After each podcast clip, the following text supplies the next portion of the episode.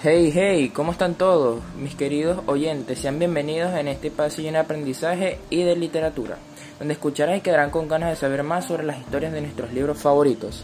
Soy Andrés, el conductor estrella de este podcast, y un placer conocerlos y que me estén escuchando desde sus casas, carros, oficinas, donde sean. Lo importante es que nos estén acompañando en esta ocasión. En esta primera edición hablaremos y conoceremos más sobre Julio Garmendia y su libro titulado El difunto y yo.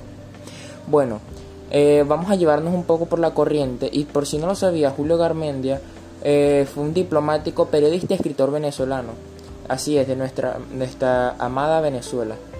Eh, de la parte del Tocuyo, quien nada más y nada menos ganó un premio nacional de la literatura venezolana.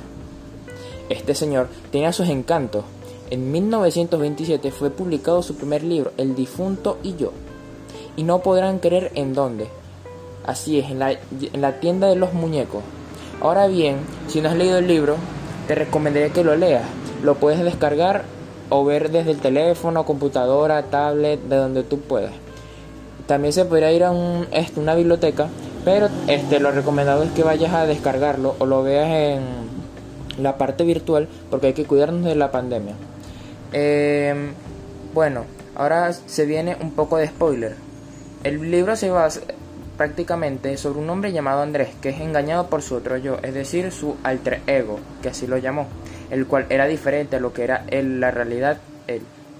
Una persona que de buen pensar y muy amable. Después de este acontecimiento, la vida de Andrés no vuelve a ser la misma, ya que su personalidad idealizada logra escaparse de su cuerpo y se ha envuelto en las más disímiles situaciones desde contraer deudas hasta a cortejar a su propia esposa.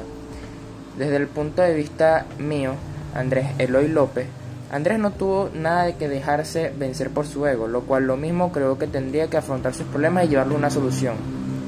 Pero bueno, esto fue todo por el día de hoy. Les recomendaría que estén al tanto del libro y lo lean, porque la verdad es un libro muy excelente que todos deberíamos leer, ya que habla principalmente de la parte de la salud mental, que a veces la tenemos descuidada y es algo que tenemos que tener tan, eh, como la salud física, sana y salva.